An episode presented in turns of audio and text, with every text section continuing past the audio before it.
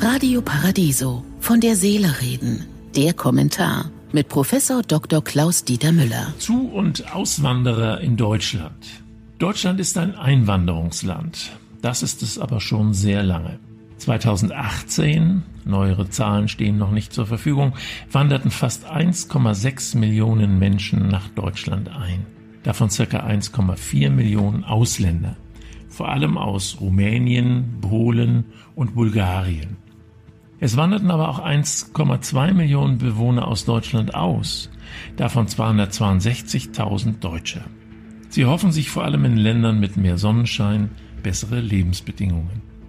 Die neue Zürcher Zeitung NZZ berichtete gerade, dass Deutschland das neue Sehnsuchtsziel vieler Schweizer Pensionäre sei. Vor allem wollen viele Schweizer aus den Grenzregionen die tiefen Lebenshaltungskosten in Deutschland jenseits der Grenze nutzen. Immer mehr von ihnen wollen aber auch das Golden Aging in spannenden Großstädten wie Berlin, Hamburg oder München erleben.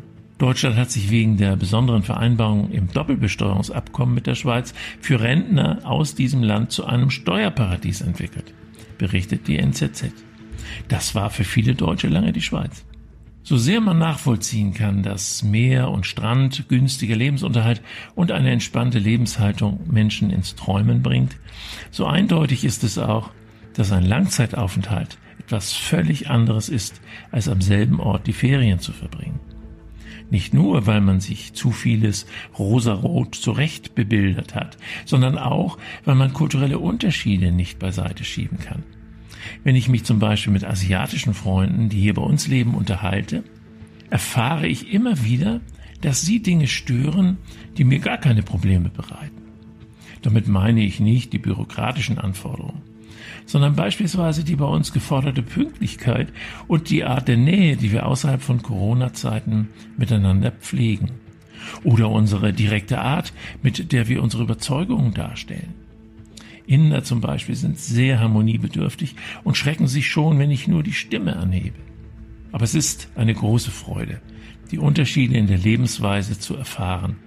Ich freue mich über jeden Ausländer, über jede Ausländerin, den oder die ich kennenlernen darf. So kann ich auch an unserem Kirchturm Orchideen wachsen sehen. Ich wünsche Ihnen einen glücklichen Tag, aber bleiben Sie achtsam.